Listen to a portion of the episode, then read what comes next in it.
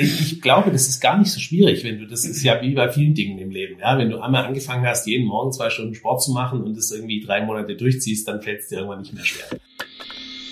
The Hidden Champion. Außergewöhnliche Marktführer, Vordenker und Pioniere. Wer in Stuttgart eine Immobilie verkaufen will, braucht sich nicht wundern, wenn das Postfach platzt, das Telefon nicht mehr aufhört zu klingeln und Besichtigungen das ganze Wochenende einnehmen. Mein heutiger Gast aber sorgt dafür, dass genau das nicht passiert. Er ist Geschäftsführer von Meide Immobilien und hat eine besondere Einstellung. Er sagt, ich will kein riesiges Team. Welche Erfahrungen und Einstellungen ihn zu dieser Aussage bringen und wie er es schafft, erfolgreich zu sein, das erfahren wir jetzt. Herzlich willkommen, Michael. Schön, dass ich bei dir im Büro sein darf. Freut mich, ja. Mit gespannt. Stuttgart. So sieht's aus. Im Herzen der City. Was war der beste Rat, den du je bekommen hast? Schwierige Frage. Ich, ich würde sagen, tatsächlich authentisch zu sein. Authentisch zu sein ist meines Erachtens nach äh, unglaublich wichtig und eine Basis für einen langfristigen Erfolg. Und den hat mir schon sehr früh äh, eine Person gegeben, bei der ich wusste, die hat viel erreicht im Leben und die hat es vor allem auf eine gute Art und Weise erreicht, äh, was ja auch bei mir immer so ein, so ein Credo ist. Äh, Im Immobilienkontext, da kommen wir vielleicht nachher noch drauf zu sprechen, ja äh, tatsächlich auch nicht immer selbstverständlich ist, leider Gottes. Aber das ist, glaube ich, sehr wichtig. Einfach bei dir zu sein und authentisch zu sein. Was war dein größter Fehler? Ganz schwierig, weil ich das tatsächlich so nicht sagen kann. Ich äh, tue mir fast äh, schwer zu sagen, dass es ähm, wenig Tiefpunkte gab in meinem Leben. Mhm. Auch wenn es vielleicht unpopulär ist, das so zu sagen, weil man gerne heutzutage von irgendwelchen ganz schlimmen Erfahrungen erzählt, aus denen man großartig gewachsen ist oder dergleichen. Die gab es jetzt bei mir nicht so wirklich. Ähm, das lief eigentlich konstant immer ganz erfolgreich. Von daher kann ich das so nicht sagen. Ich, sicher gab es jede Menge Fehler und womöglich ist der größte Fehler nicht zu wissen, was der größte Fehler war. Aber ähm, unterm Strich gab es diesen einen großen Fehler Zumindest nicht, dass ich es wüsste. Nicht. Du bist also ein Glückskind. Ich bin ein Sonntagskind, tatsächlich. Ich bin am Sonntag geboren und äh, tatsächlich sagen, dass auch Freunde immer mal wieder, so halb ernst, halb spaßmäßig, dass ich tatsächlich ein Glückskind sei. Immer die Frage, äh, es gibt einen ganz äh, netten Spruch, den ich immer mal wieder selber auch bringe, auch Glück muss man können. Ähm, mhm. und äh, bei mir lief das schon alles, jetzt nicht nur im, im beruflichen, sondern auch im privaten Kontext, ähm, sehr smooth und irgendwie immer auch so ein bisschen, wie man sich das vielleicht vorgestellt hat. Ich hoffe, klopf, klopf, ähm, dass es auch so weitergeht. Ähm, aber von daher, ja, es ist tatsächlich unterm Strich immer gut gelaufen. Ja. Muss man sehr dankbar sein auch dafür tatsächlich. Und das versuche ich auch zu sein. Das ist, man nimmt ja vieles immer dann für selbstverständlich und es ist halt so und es war schon immer so und ist auch gut, dann immer wieder einen Step zurückzumachen und zu sagen, hey, ähm, sei dankbar dafür, was du hast. Mhm. Ich habe das erste Gefühl, als ich hier reinkam, ich habe irgendjemanden pfeifen hören. so, während des Aufbaus ja. äh, der Technik, Man ich habe jemanden pfeifen hören. ja. Irgendwann kamst du rein und dann singst du auch. Also du pfeifst auch. Ja. Das fand ich schon ja. eine schöne Stimmung. Ja, ja absolut. Also die Stimmung im Büro bei uns ist sehr, sehr gut und das ist auch was, was wir großen, großen Wert legen. Äh, wir haben ja ein wirklich äh, tolles Team und auch flache Hierarchien und Stimmung und Zusammenhalt ist uns extrem wichtig. Ich glaube, es ist auch was, was Familienunternehmen ein Stück weit auszeichnet. Wir sind ja so ein mhm. ganz klassisches Familienunternehmen. Im Endeffekt bin ja die vierte Generation. Gott sei Dank muss man vielleicht sagen. Man sagt ja immer so, die, die erste baut's auf, die zweite macht's größer, die dritte reißt's wieder ein. Ich bin jetzt die vierte und äh, also ihr seid drüber. Wir sind drüber, ja, wobei das tatsächlich sogar bei uns auch nicht ganz verkehrt war. Mein Vater, der die dritte Generation war, der ähm, hat schon auch an einigen Stellen zu kämpfen gehabt. Ähm, das, ob jetzt selbstverschuldet oder nicht selbstverschuldet, sei mal dahingestellt, aber ähm, das waren schon auch teilweise nicht so einfache Zeiten. Und von daher ist es wahrscheinlich tatsächlich ein Spruch, der oftmals gar nicht so falsch liegt. Was natürlich auch so ein bisschen mit dann der Erziehung der dritten Generation, natürlich auch sozioökonomischen Faktoren und so weiter zu tun hat.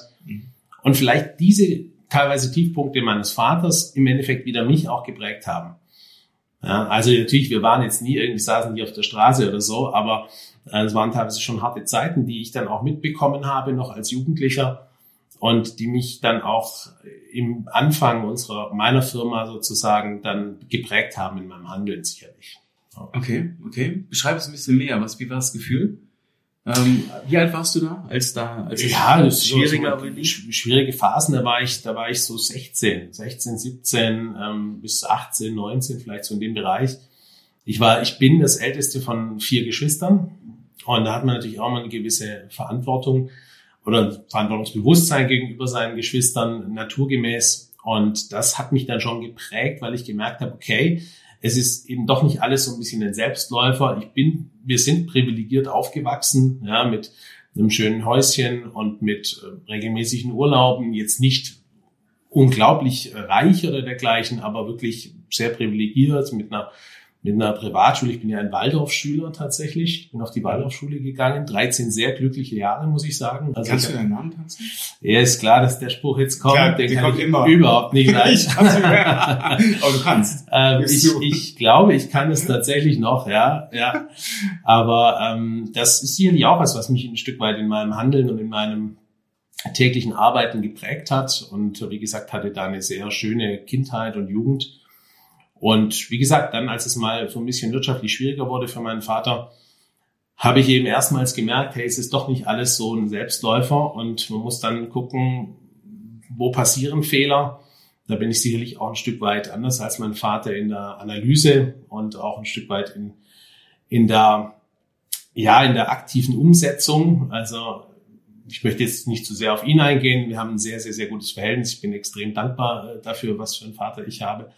Er ist eher ein, ein Prokrastinierer, sagt man, glaube ich, heute auf Neudeutsch. Also jemand, der eher Dinge aufschiebt, wenn sie ihm nicht so liegen. Ich mhm. bin eher ein, ein Präkrastinierer, also jemand, der Dinge sehr, sehr, sehr schnell erledigen will. Was auch nicht immer gut ist. Ja, also es ist ja manchmal auch gar nicht schlecht, was mal liegen zu lassen, zumindest eine kurze mhm. Zeit. Und manche Probleme oder Themen lösen sich dann sogar manchmal schon von alleine. Nehmen wir, nehmen wir ein ganz banales Beispiel, irgendeine blöde E-Mail von einem Kunde, der irgendwie äh, aus einem nicht nachvollziehbaren Grund nicht zufrieden ist. Gibt es bei uns Gott sei Dank nicht wirklich, aber mal als Beispiel genommen, wenn du dann aus deiner Emotion heraus dem sofort antwortest, weil du, es muss sofort erledigt sein und so, kann es manchmal schlechter sein, als wenn du die mal einen Tag liegen lässt. Dann ruft der an und sagt, ich wollte Ihnen nur sagen, ich habe, es tut mir leid, ich habe irgendwie ein bisschen, es hat sich aufgeklärt, es war gar nicht Ihr Fehler, ja, oder sowas. Ja, das ist so ein banales Beispiel. Ja. Ich bin da schon jemand, der der da sehr, sehr sicherlich Stärke auch von mir, sehr organisiert ist und ähm, Dinge versucht extrem verlässlich äh, abzuarbeiten auch und zu erledigen oder es erledigt zu wissen auf jeden Fall.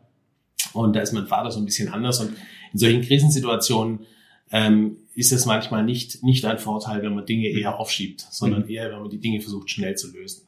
Ja. Hatte das einen Einfluss darauf, wie du das Familienunternehmen auch weitergeführt hast? Weil man muss ja ein bisschen erklären, ihr habt ja die Hausverwaltung, ja. wo dein Vater herkommt und du hast die Immobilien, genau. meine Immobilien gegründet. Mhm. Genau.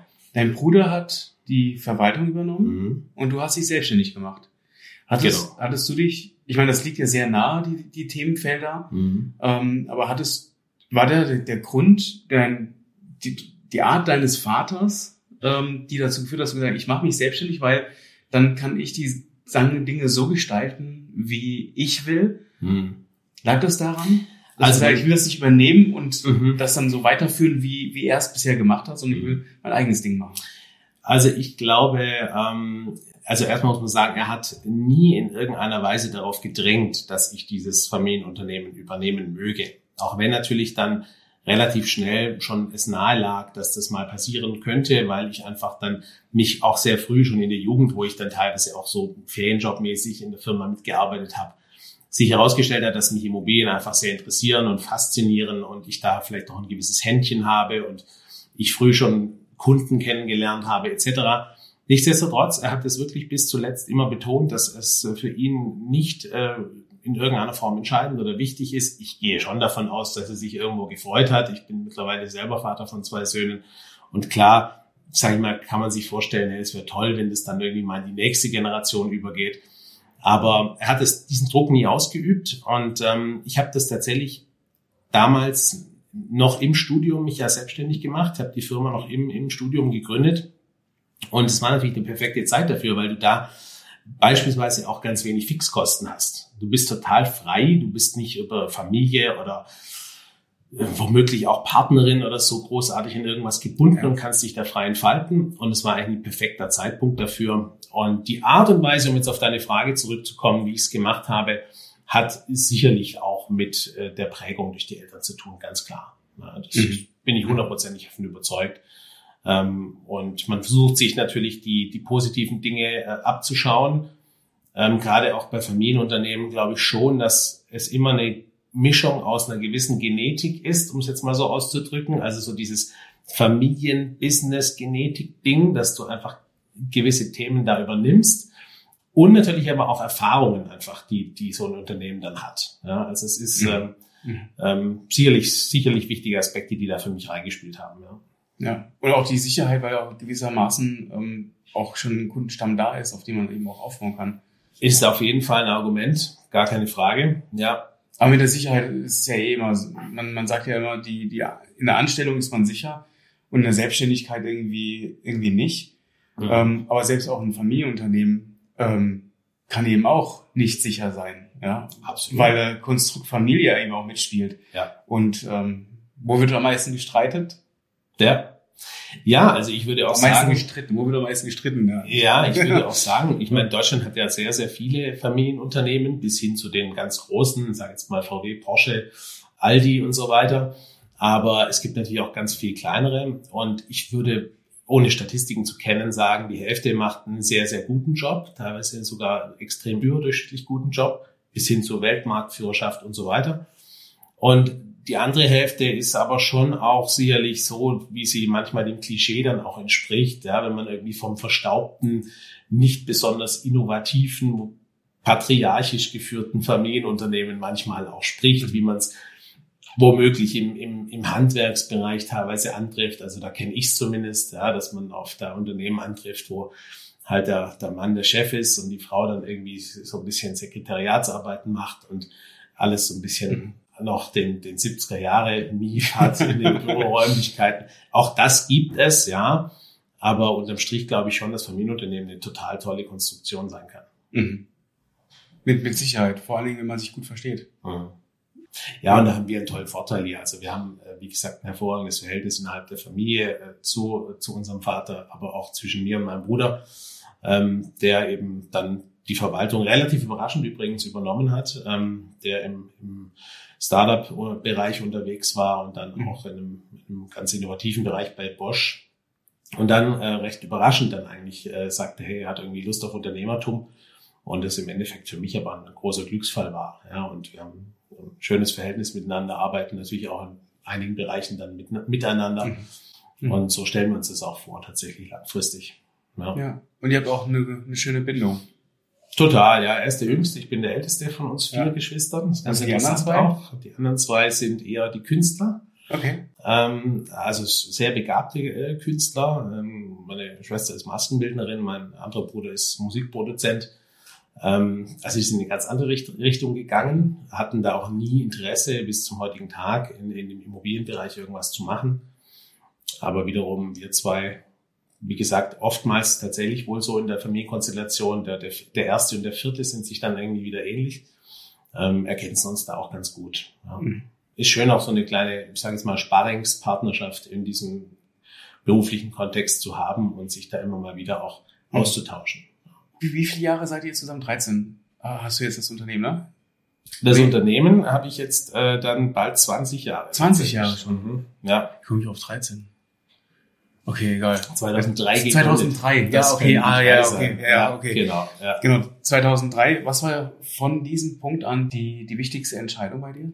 Also grundsätzlich sind wir wirklich ganz ähm, solide, kontinuierlich gewachsen. Aber was uns, glaube ich, nachhaltig schon einen Push gegeben hat und was rückblickend eine sehr wichtige Entscheidung war, war, unsere Domains zu sichern tatsächlich. Wir bewegen uns ja in einem ähm, sehr umkämpften Markt der Immobilienmarkt, insbesondere natürlich in Stuttgart, ist einfach sehr knapp und es gibt da auch viele Player, ja, von, von großen Franchises wie Engel und Völkers oder von Poll oder sowas bis hin zu kleinen One-Man-Shows, die aber auch nicht keinen schlechten Job machen müssen, die gute Kontakte, Netzwerke haben, ist auch ein hart umkämpfter Markt. Und wir haben uns dann zu einem gewissen Zeitpunkt ähm, Domains wie immobilien-stuttgart.com oder stuttgart-immobilien.de und so weiter sichern können. Warum auch immer, ich war sogar damals noch überrascht, dass die noch zur Verfügung standen. Mhm. Und das hat uns natürlich nachhaltig äh, bei Google zu, unter anderem ein sehr hohes Ranking beschert bis zum heutigen Tag. Also wir investieren okay, okay. verhältnismäßig wenig in, in, in solche Online-Marketing-Kampagnen, weil wir allein durch die Website, durch die Präsenz, durch die Domain und so weiter einfach ein gutes Ranking haben. Da spielen natürlich auch Bewertungen mit rein und so weiter. Das ist ja ein Algorithmus, den keiner so hundertprozentig kennt. Mhm. Aber gerade bei Google, es ist schon so die wichtigste Plattform, muss man ehrlicherweise sagen. Also selbst ähm, wenn wir persönlich empfohlen werden, was für uns immer das, das Allertollste natürlich ist, die persönlichen Empfehlungen, dann checken doch viele Kunden trotzdem nochmal irgendwie deine Google-Bewertungen oder so. Ne? Oder dein Ranking. Natürlich dann auch die Website, wie sieht die aus und so weiter. Und das war, glaube ich, eine ganz, ganz wichtige Entscheidung, auf der dann vieles gefruchtet hat und sich aufgebaut hat.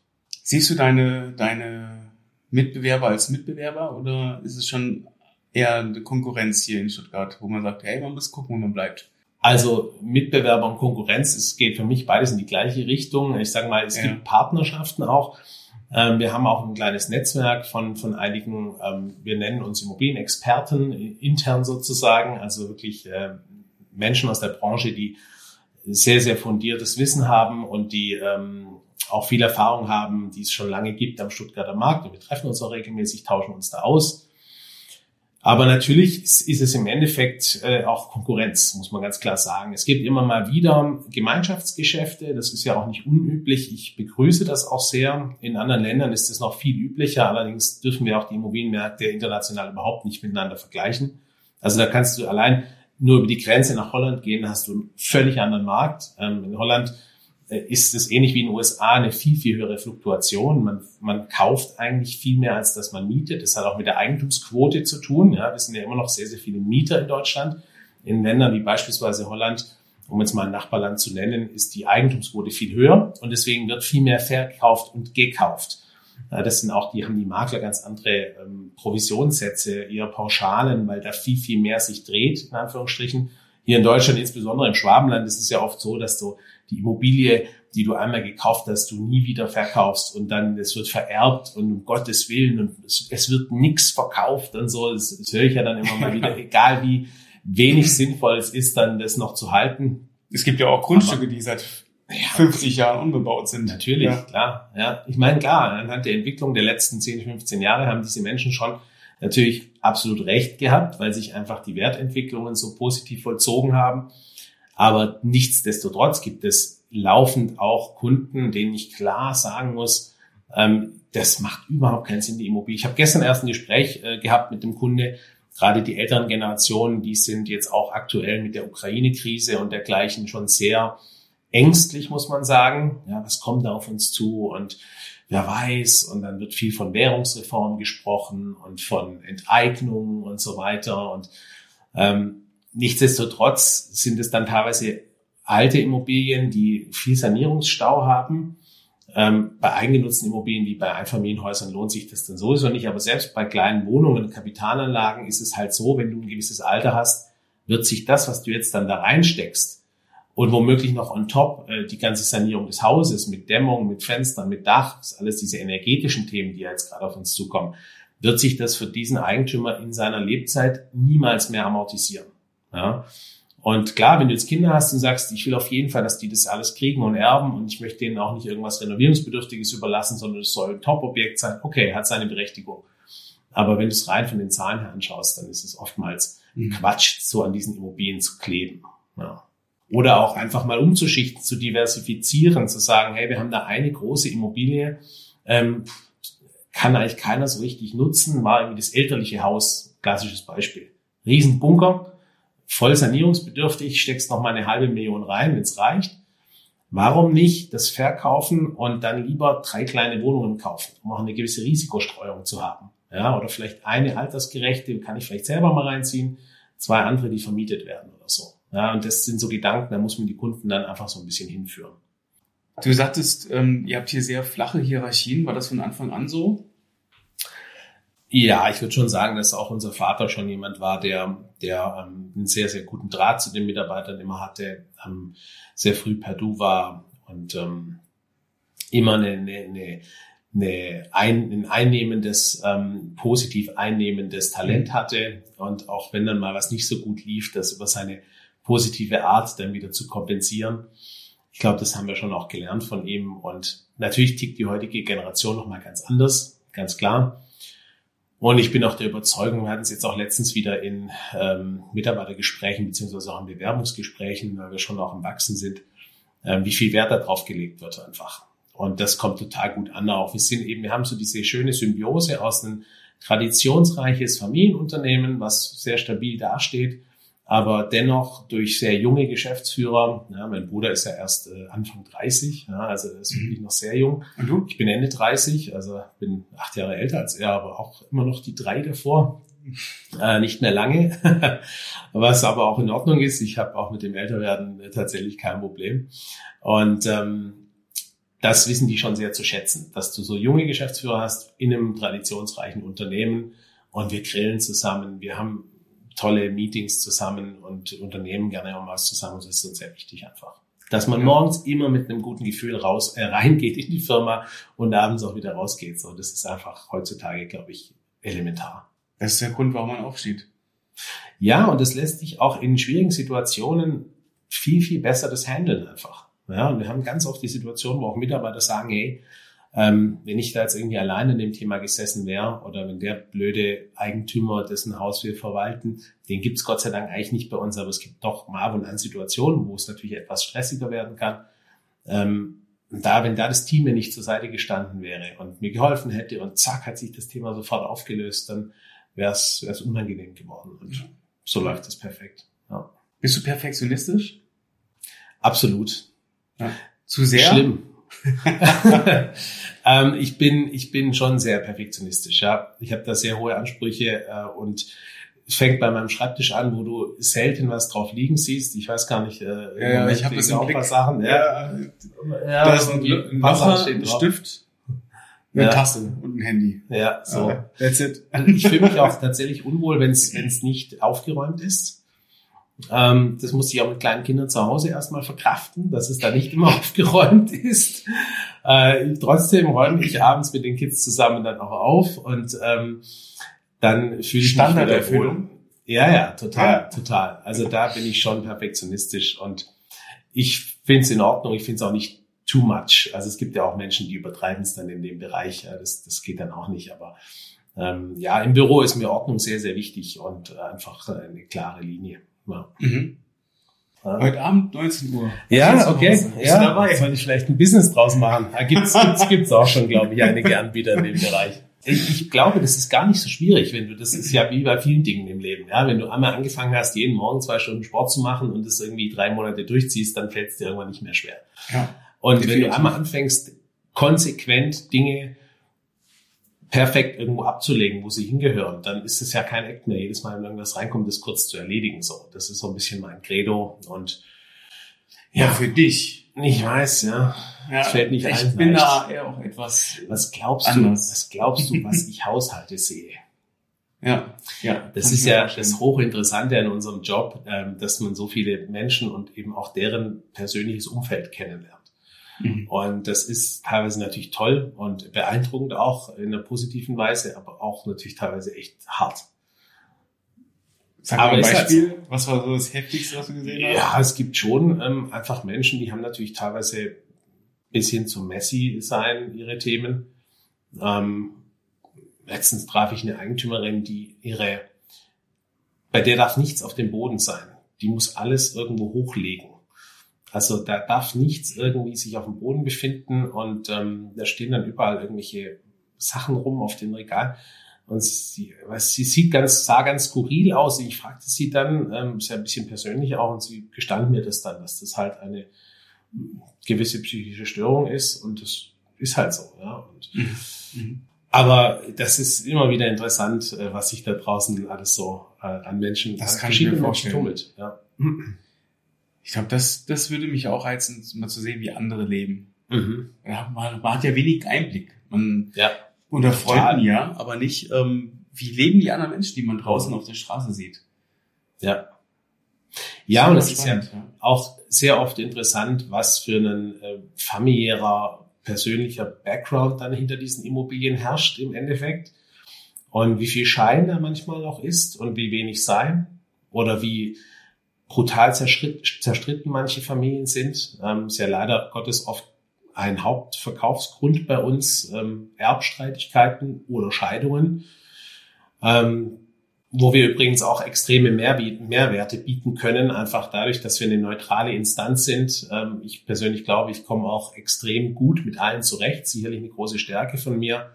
Ich bin so ein, äh, glaube ich, geborener Mediator. Tatsächlich schon als Kind oder Jugendlicher, ich hatte immer relativ breite Schultern.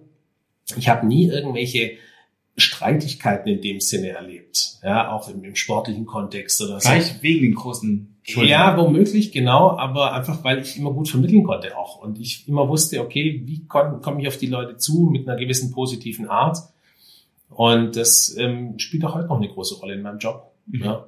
Mhm. Also was ich was ich natürlich krass finde, ist, wenn wenn man sich streitet als äh, Ehepaar und dann die Entscheidung trifft, jetzt wird sich getrennt, was und jetzt muss das Haus verkauft werden. Ist es immer die Lösung, dass ähm, ein Haus gleich verkauft werden muss? Oder kann man da auch, gibt es auch andere Modelle? Erzähl mal. Ja. Gibt es einen konkreten Grund? nee, überhaupt nein. nee, bei mir ist alles fein. ja, also ich Frau glaube, alles mir nix. Ja. da gibt's nichts zu streiten.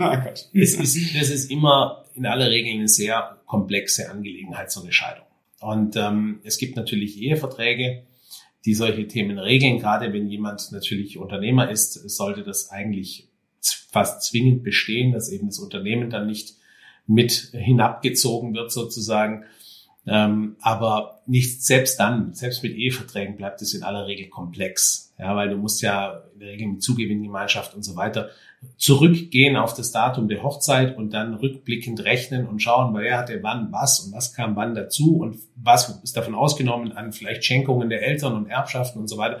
Also es ist hochkomplex und deswegen verdienen da auch Anwälte immer gehörig mit, weil das sich teilweise ohne Anwälte gar nicht lösen lässt. Aber um es aufs, aufs Haus zu sprechen zu kommen, es ist halt so, dass da dann in aller Regel sehr viele persönliche Erinnerungen und Emotionen damit verbunden sind.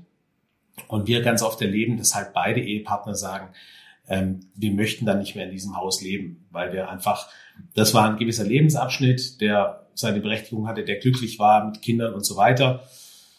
Und dann wird's jetzt halt verkauft und jeder geht seinen eigenen Weg. Ist natürlich oftmals einfach zwingend nötig, weil der eine halt ausgezahlt werden will und viel, viel, viel Kapital in der Immobilie gebunden ist und ohne den Verkauf sich manchmal nicht so einfach stemmen lässt. Auch mal so ein kleines Fachthema, dachte ich. Ja, gerne, ja. Kann ich mal anreißen. Ja, schlimmer, noch schlimmer ist eigentlich so zerstrittene Erbschaft, Erbschafts, Erb, Erbengemeinschaften. Ähm, das ist eigentlich ähm, das komplexeste Thema, weil dann Deswegen stehen wahrscheinlich auch viele Sachen einfach für ewig. Ja, oder? richtig, richtig. Ja, ja, wir haben jetzt gerade auch wieder ein Objekt in Verkauf gekriegt, das seit drei Jahren leer steht, wo es fünf Geschwister gibt, teilweise komplett über Deutschland verteilt es waren eigentlich immer vier, die schon untereinander verstritten waren und der fünfte, den man 30 Jahre lang nicht mehr gesehen hatte, der tauchte prompt jetzt natürlich auf ähm, und fordert seinen Anteil und so weiter. Und deswegen liegt es seit drei Jahren brach. Und jetzt haben sie sich endlich dazu entschlossen, gemeinsam also uns zu beauftragen und das Thema endlich abzuhaken. Und ja, da muss man schon auch Klartext sprechen im Vorfeld, dass das wirklich auch klar definiert ist, dass wenn wir es angehen, dass dann alle an einem Strang ziehen und nicht dann irgendjemand das blockiert oder so. Ja. Und du brauchst auch ein dickes Fell und einen langen Atem. ja, aber da habe ich immer, immer einen sehr guten Draht zu allen. Also es okay. ist immer wichtig, allen ein gutes Gefühl zu geben und äh, alle mitzunehmen und alle irgendwie wertzuschätzen und nicht jemandem das Gefühl geben, hey, dein Bruder, der kennt sich viel besser aus und mit dem Bruder kläre ich das dann und so. Das ist ganz wichtig. Es ist extrem feine, extreme Feinfühligkeit da gefordert tatsächlich. Mhm. Ja. Du hattest ähm, im Vorgespräch mir auch gesagt, dass du ähm, dich ehrenamtlich betätigst. Mhm. Sag mal zwei, drei Sätze dazu. Ja, ich bin und äh, war immer ein begeisterter, begeisterter Basketballspieler und habe äh, dann vor wahrscheinlich mittlerweile zehn Jahren rein ehrenamtlich die Leitung sozusagen des Management eines Basketballvereins hier in Stuttgart übernommen, den PKF Titans. Wir konnten einen ganz tollen Naming Rights Sponsor mit der Firma PKF, eine große Wirtschaftskanzlei aus, aus Stuttgart-Degerloch gewinnen. Und äh, das ist so ein bisschen mein Return an die Gesellschaft. Ja, also ich, äh, man hat mir viel gegeben über den Sport, über das Basketball. Und das ist so ein bisschen was, was ich gern zurückgebe, was natürlich auch ein Stück weit Spaß macht, was schon auch zeitintensiv ist, ja, und ähm, was aber auch sehr erfolgreich läuft, muss man sagen. Wir haben uns da sehr gut entwickelt und sind da sehr erfolgreich unterwegs. Und es ist schön zu sehen einfach. Und ich weiß einfach, dass so ein Sport äh, Kindern und Jugendlichen insbesondere einfach wahnsinnig viel geben kann und die extrem prägen kann und ähm, so dieses Teambuilding und äh, zusammen an einem Ziel arbeiten und äh, sich gegenseitig unterstützen, was ja auch letztendlich bei uns in der Firma das, das Gleiche in Grün ist das ähm, spiegelt sich da wieder und es macht Spaß. Ne? Das ist immer eine kleine, ein kleines Hobby, wenn man so möchte. Ich hatte vor, vor ein paar Wochen den Tito Sittmann mhm. im, im Interview. Mhm. Und der hat ja einen sehr ähnlichen ähm, Drang, auch Kinder mit ähm, den Zugang zum, zur Bewegung, Zugang zum Skateboardfahren. Mhm.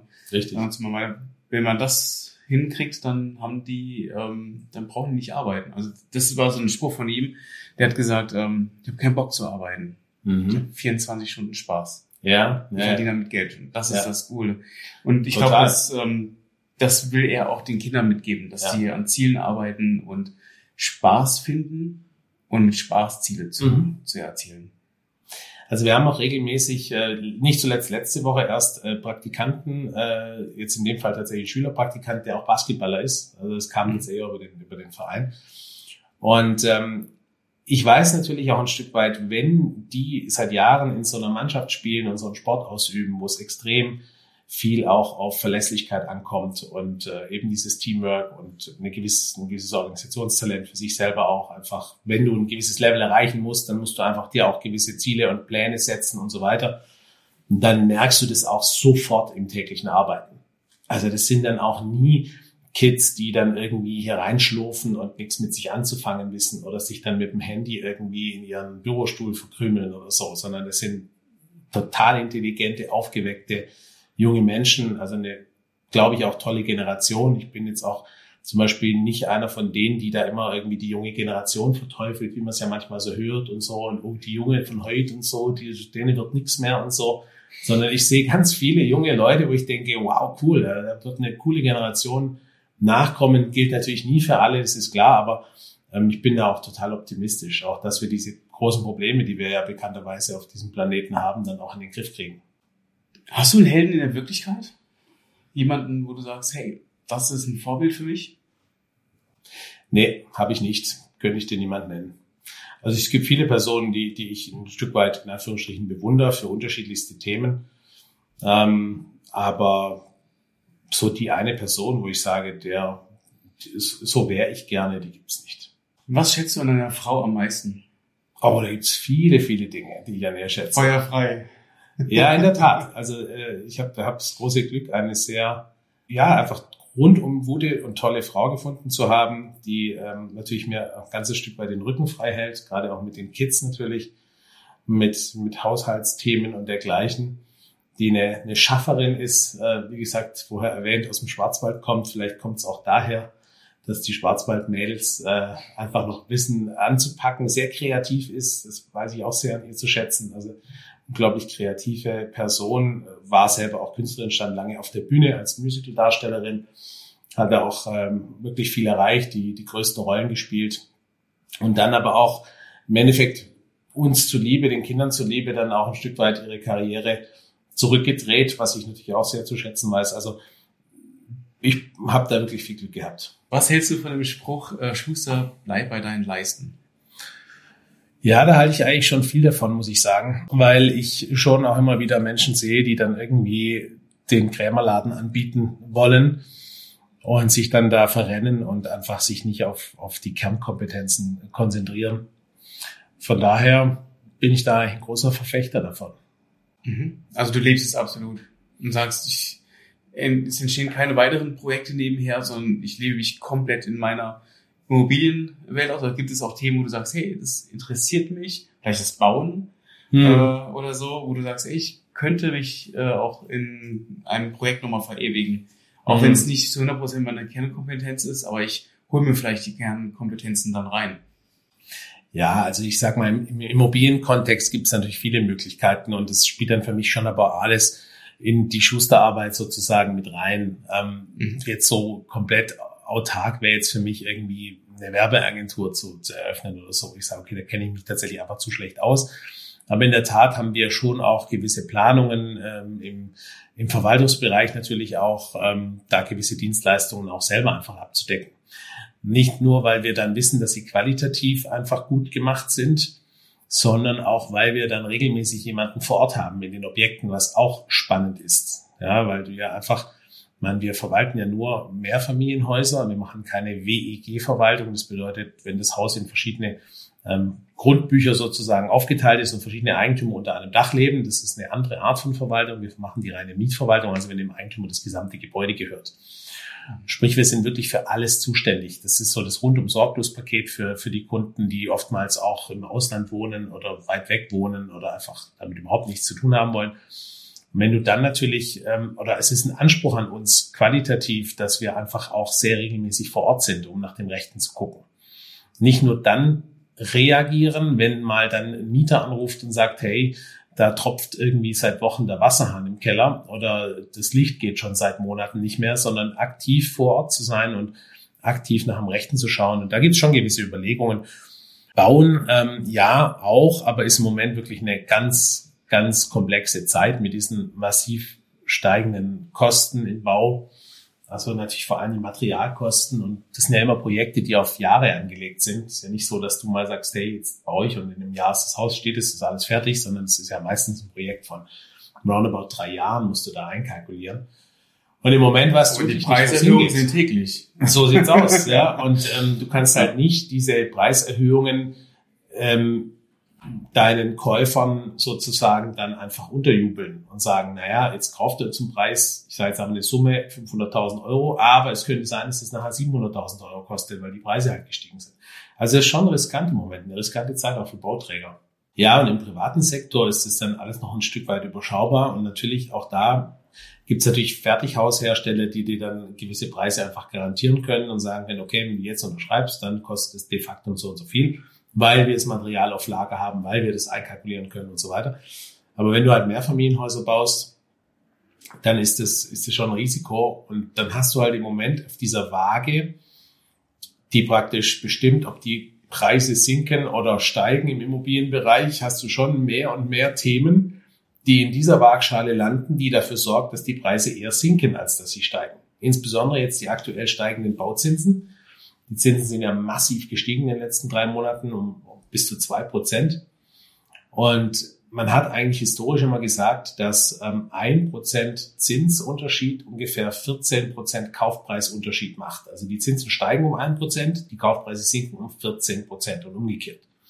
Jetzt haben wir natürlich aktuell noch die Inflation und, und so ein bisschen die Angst, äh, Ukraine und so weiter, die wiederum in der Waagschale landen, dass die Preise eher steigen. Aber wir haben eben auf der anderen Seite dieses, insbesondere die Zinssteigerungen, aber eben sich auch eben die Baupreissteigerungen, Materialkosten und so weiter, die dafür sorgen, dass die Preise eher nach unten gezogen werden, als dass sie nach oben gehen. Und wenn du das weißt als Bauträger und dann eben kalkulieren musst, dass du womöglich in zwei Jahren einfach 20, 30 Prozent mehr Kosten hast für den Bau, aber die Kunden dir womöglich diese Preise nicht mehr zahlen, die du vielleicht in der Vergangenheit hast gesagt, komm, mache ich einfach die Kaufpreise 20 Prozent teurer, das geht trotzdem weg, so ungefähr. Ja, die Zinsen, alles bleibt lange noch bei 0, und so.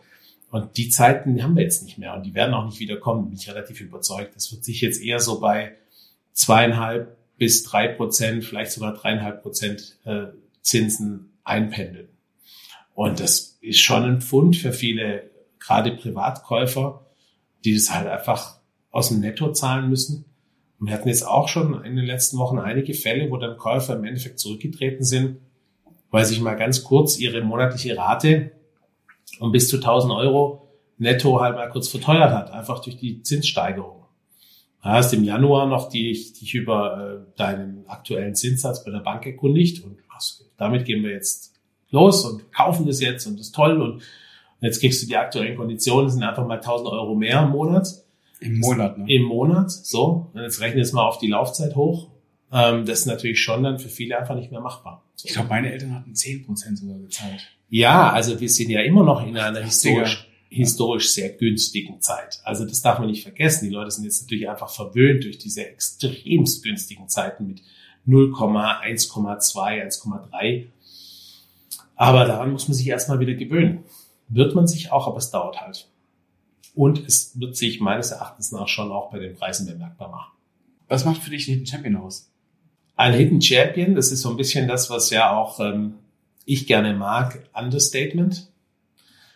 Ähm, ich bin, denke ich, grundsätzlich auch eher ein Typ, der eher Under als Overstatement äh, lebt und ich mich damit einfach wohlfühle.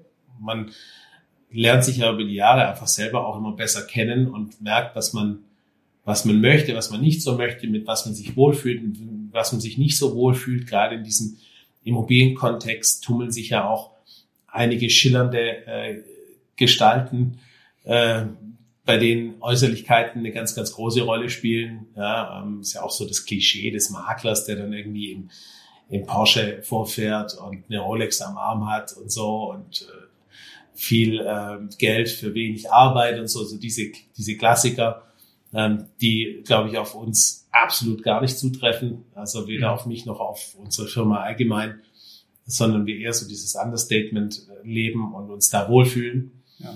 Und das macht für mich einen Hidden Champion aus. Und äh, dass er das nicht nötig hat, sage ich jetzt ganz einfach mal, das so nach außen zu zeigen. Wir haben ja auch viele Kunden, die extrem wohlhabend sind, denen du das niemals ansehen würdest. Also das finde ich immer beeindruckend auch, dass man das einfach nicht nötig hat. Ja, dieses, dieses ja, protzige Auftreten ist vielleicht auch ein Stück weit äh, hier in der schwäbischen Mentalität verankert. Das sieht ja auch teilweise in anderen, selbst in Deutschland, aber auch weltweit in anderen Regionen ganz anders aus. Da, zeigst du das und da, da gönnen es dir auch alle, ja, und freuen sich für dich, wenn du dann irgendwie mit dem Porsche vorfährst. Hier ist es ja eher anders und ähm, da fühle ich mich auch eher wohl, muss ich sagen. Deswegen auch Schwarzwald und nicht Dubai. Ja, absolut. In zehn von zehn Fällen lieber Schwarzwald als Dubai. Gut, 40 Grad sind oder unangenehm, muss ich sagen. Ja, du, ich, ich, ich war auch schon oft in Dubai und habe da auch sogar einen Onkel, der dort lebt und so kenne mich sehr gut aus in Dubai. Ich finde es sehr beeindruckend, was da, was da geschieht und was die da so schaffen und was möglich ist, wenn du Geld und Platz hast. Aber Leben, äh, nee, danke, das könnte ich nicht dort. Mhm. Ja, cool, mega. Vielen Dank, Michael, fürs mega interessante Gespräch. Sehr, sehr gerne. Hat viel Spaß gemacht. Bis, bis zum nächsten Mal. Und wenn dich diese Inhalte interessieren, dann hast du nicht viel zu tun, außer vielleicht auf diesen Button zu drücken, mir zu folgen ähm, oder anderen davon zu erzählen. Bis zum nächsten Mal. Bis dann. Ciao.